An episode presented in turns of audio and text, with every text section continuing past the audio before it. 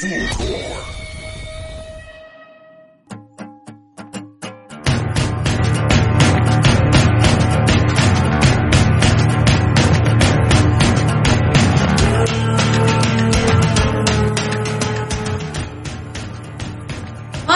hola, ¿cómo están? Bienvenidos a un maravilloso capítulo número 4 de los minisodios. Uh, hola Peña, ¿cómo estáis?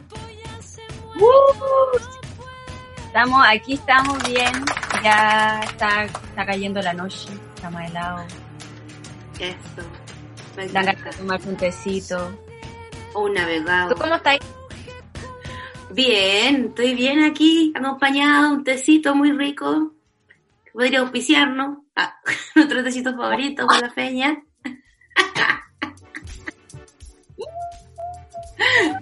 No, pero estoy muy bien. muy- Esa cuando- O quizás sí. Ay, no te escuché, no sé si es porque mi internet está malo o mi internet está mal. Te digo que quizás nadie nos auspicie nunca en la vida. Mira, no, Pero no, auspicia, no. Yo- mira, no auspicia el cariño de la gente. mira, puede que una persona decente por ahí que, que nos Mira, apañe. so- somos personas de gustos Oye, bastante básicos. Eso sí, cuéntanos, ¿qué nos va a mostrar el día de hoy? Ya. Eh, hoy día, yo no sé si ustedes están viendo la pantalla, pero hoy día vamos a hablar de Shibori, que es una Uh. técnica japonesa que data del siglo 8, más o menos. ¿Me estoy escuchando? Sí. Y Sí. mm, parte desde los campesinos. Eh, era más que nada como una forma en que reunían retazos de tela y hacían de prendas viejas prendas nuevas. Y así como que en realidad viene de la cultura pobre de, de Japón. El chibori consiste en eh, prensar, amarrar o fruncir también eh, tela y de repente con algunas maderas y cosas así. Acá estamos viendo, por ejemplo, algunas formas de, de hacer chibori, que aquí hay amarras, acá hay prensado, acá hay... ¿Esto es fruncido, Cata? Eh, arrepujado. Ya. Después esto se mete a una olla caliente con tintura índigo, más que nada la tradición eh, trabaja con ese color. Más que nada como porque era el color que daban algunas plantas y creo que caracoles también que estaban ahí, como tinte, era un tinte natural. Eh, no sé más, más de ese color, si alguien sabe, por favor que nos lo diga. Y este es el resultado. Este es el resultado de esta técnica de teñido. Aquí tenemos un resultado, acá tenemos un resultado de un fruncido que lo encuentro maravilloso. Sí, precioso. Y aquí tenemos otro resultado que yo creo que esto es de un prensado Mm. y de, de doblado. Muy certero, como muy, muy definido. Sí, muy definido. Ah, mira, mira. Y Ay, a ver qué nos va a mostrar. ¡Qué lindo! ¿Lo hiciste con, con la índigo también? Sí. Pero es como para que tengan una idea más o menos de, de qué es. Eh, hoy día quise como traer como a dos referen grandes referentes del Chibori, pero que trabajan de formas muy distintas. Eh, la primera es Yoshiko Iwamato Wada, que es una japonesa que todavía está viva, sigue vigente. Eh, ella se ha dedicado a como a socializar y a esparcir casi por el mundo la, el chibori y esta técnica de teñido ancestral y la ha llevado sobre todo como a Estados Unidos. Eh, es brigio, brigio su trabajo, tiene, ha trabajado un millón de cosas, ahí está ella con sus teñidos. ¡Qué Y tiene un linda! trabajo muy decente, por ejemplo, como este, que en el fondo aquí es un cruce de dos mundos, como del mundo oriental con el mundo occidental, como el la Coca-Cola, que esto no es netamente un trabajo de Chiori, pero sí representa mucho eh, la forma en que quizás ella piensa, como un kimono con un estampado de Coca-Cola hecho como teñido de una forma, de un teñido japonés, ¿cachai? No, está, está original. Sí, aquí tenemos otros trabajos de ella que son un poco más distintos. Y quería mostrarles, por ejemplo, estos cruces como culturales que se dan a partir de, mm, de, la información que ella trae al mundo occidental, ¿cachai? Por ejemplo, estos vestuarios, chucha, a la mierda.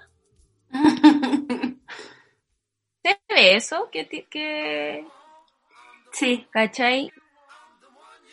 Aquí hay otro... No sé cómo hacerlo. Qué lindo. ¿Quería agrandarlo? No, no, no, no. Estaba peleando con una web de mi computadora. Eh, aquí hay otro con la misma técnica y que también es un kimono. Y mira este. No, precioso. Divino. Pero ese lo siento como más como, como que medio animal print también. Sí, como que tiene, en el fondo es como un lenguaje que se va modificando según el territorio también, es súper loco. Claro. Por último tenemos este. Estos, todos los que estoy mostrando son como de los 90. No son actuales actuales, pero sí yo encuentro que representa muy bien ese cruce. Sí. Y el segundo referente que traje eh, eh, se llama Motohiko Katano, que es un señor que ya se murió, eh, que se murió el año 75, pero que le dejó un legado gigante de Chibori porque él se, él se dedicó al Chibori desde que tenía como 57. Él antes era pintor y incursionó en la técnica de manera muy detallista. Y a diferencia de, la otra referente que traje, este caballero lo que hizo fue, mm, fue meterse en la técnica en sí y rescatar la tradición no como exportándola, sino que como escarbando y escarbando y trabajando y solamente trabajando en la técnica, tanto así que sacó un libro y que hay una propia como hay un propio hilo o una propia corriente de Chibori, que es el Chibori Katano, que lleva su nombre. Aquí podemos ver, sí, no. Aquí podemos ver un eh, un kimono, también eh, con la misma técnica, pero que de repente quizás pueda tener como cosas técnicas eh, en comparación a otro. Por ejemplo, veíamos el kimono de Coca-Cola, ¿cachai? Y ahora vemos otra cosa totalmente distinta, ¿cachai? Sí. Este es el mismo, pero como grande. Y aquí hay algunos, algunos textiles que él realizó en su trabajo, más que nada investigativo. No, me encanta. ¿Cachai? Esto es parte del libro que él sacó. Es brígido, la precisión es muy minucioso. Muy pulcro, muy, muy pulcro, y en el fondo como que se quedó dentro de, la cultura más oriental, ¿cachai? Claro. lo que pasa ahora con el story es que yo traje unas imágenes que las encontré igual potentes, que en el fondo en el mundo occidental lo que ahora nosotros vemos del chibori es esto. Sí. Yo no sé si esto es netamente chibori, como que yo no sé si podría calificarlo como eso, pero sí indudablemente por el color y, y por la forma tiene un, una raíz de Chibori y se nota, ¿cachai? Pero en el fondo como que quería hacer ese contraste también como de dos personas que tratan un mismo concepto de formas muy distintas y con como un mismo lenguaje, pero lo llevan como a territorios distintos, ¿cachai? Sí. Entonces Sí. como extraño, como que igual uno, ahora mucha gente hace chibori, de hecho en la U a las dos nos pasaron chibori, estuvimos en universidades distintas, como que Sí. eh, realmente es una técnica que se usa mucho porque es una muy buena técnica de teñido, como que eh, eh, es entre comillas como fácil de aprender, a pesar de que hay muchos tipos y muchas formas como de, de hacerlo. De hecho, cada amarra, o más que cada amarra, sino que cada, cada forma de hacer chibori tiene un nombre en específico. Eh, Sí. Pero en el fondo, claro, es algo que todos hacemos y que viene de la cultura campesina japonesa y es como extraño igual ese, ese cruce y como eh, interesante igual como trazar ese recorrido hasta, hasta lo que es hoy.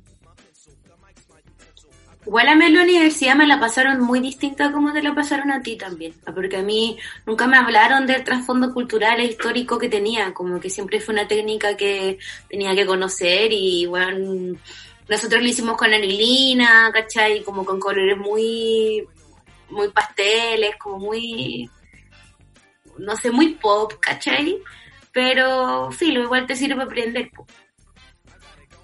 Sí, a mí tampoco me lo, la verdad es que esto yo lo investigué como por mi cuenta, porque mm, en la U tampoco nos, nos pasan mucha cultura oriental y en el fondo como que te dicen, bueno, este es el lenguaje, esta es la técnica, es una muy buena técnica que hay que aprender, pero de dónde viene, quiénes fueron los, los más grandes como propulsores, porque en el fondo esta fue una técnica que se estaba perdiendo, ¿cachai? Sí. Y ahora mucha gente la conoce, como en el mundo del textil es sumamente conocida, pero tampoco nos, nos hablan mucho de como del trasfondo, más que del trasfondo, sino que como de dónde vienen las cosas que usamos y las técnicas que estamos usando, ¿cachai? Sí. Y ahora, ahora está mucho más de moda, pues ahora que está de moda el tie-dye, que es como las prendas como desteñidas, como que hay gente que igual amarra, como que retuerce, en ese sentido está muy de moda como dentro del retail, ¿cachai? De venta de retail. Claro, igual el chibori es, es una, es distinto a, a lo que son, serían los teñidos hippies de los años 60, ¿cachai? Son Claro. técnicas distintas, igual estaría bueno hacer esa, esa apreciación, ¿cachai? Como que tienen estéticas distintas. Eh, Sí, totalmente. Pero en el fondo como que encuentro muy interesante que, que sea como un teñido de indumentaria, como de comienzo, ¿cachai? Como que los campesinos agarraban retazos, los amarraban, no sé qué, hacían las tinturas, los dejaban la tintura fermentar en una tina, en un balde, en lo que fuese, lo dejaban días y, y salían esos y de a poco se ha ido como perfeccionando la técnica, ¿cachai? Y ahora Claro. ya es algo así como mundial. Sí, es verdad. No, pero lo, lo encuentro muy bonito y muy limpio y pulcro. De cuando uno, cuando yo tuve que hacer chibori me quedaron así, weón. Era cualquier cosa, ¿cachai? Como para que te queden figuras definidas y que como que sea como una trama prácticamente, así como mucho, como un patrón en realidad más que una trama. Como que lo encuentro muy bacán. Igual lo, lo bacán del textil, de lo que yo me estuve dando cuenta y haciendo un poco puente con el minisodio 2, es que el textil igual como que da cuenta mucho sobre el, sobre el territorio, sobre las personas, sobre los recursos que habían, ¿cachai? Como que haciendo como una historia del textil podéis llegar a, a muchos lados. Sí, pues. Es Así verdad. que eso, eso les traje hoy día. No sé si tienes alguna pregunta, Catalina. No, muchas gracias por, por contarnos de la historia del- de una técnica que como tú misma decías y ahora es mundial y es súper importante también como ir viendo que no, como lo que usamos, lo que tenemos, lo que vemos, como de dónde viene, por qué se crean, por cachai, como que igual es importante saber eso. Sí, quiénes la difundieron y bajo qué sentidos, como sí, porque esto fue como solamente de, como de sacar del inframundo la tradición que estaba ahí, pues, ¿cachai? Para que no se muriera.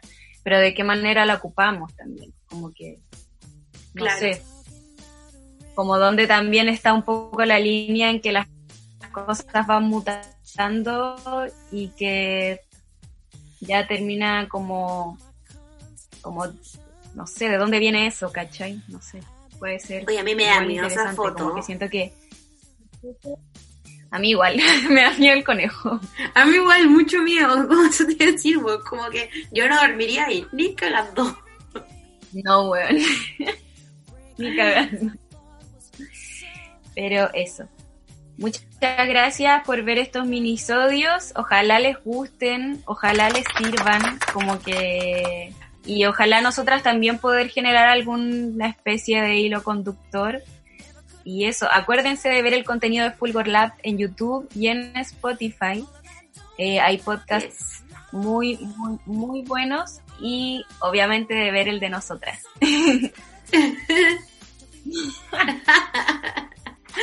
parte como propagandística del... Está bien. Eso. Muchas gracias por escucharnos en Spotify, pero también cámbiese a YouTube. Vaya corriendo a ver lo que estamos subiendo, que está bastante bueno. Y no lo digo porque lo hacemos nosotras. Eso. Nos vemos en un próximo minisodio. Chau.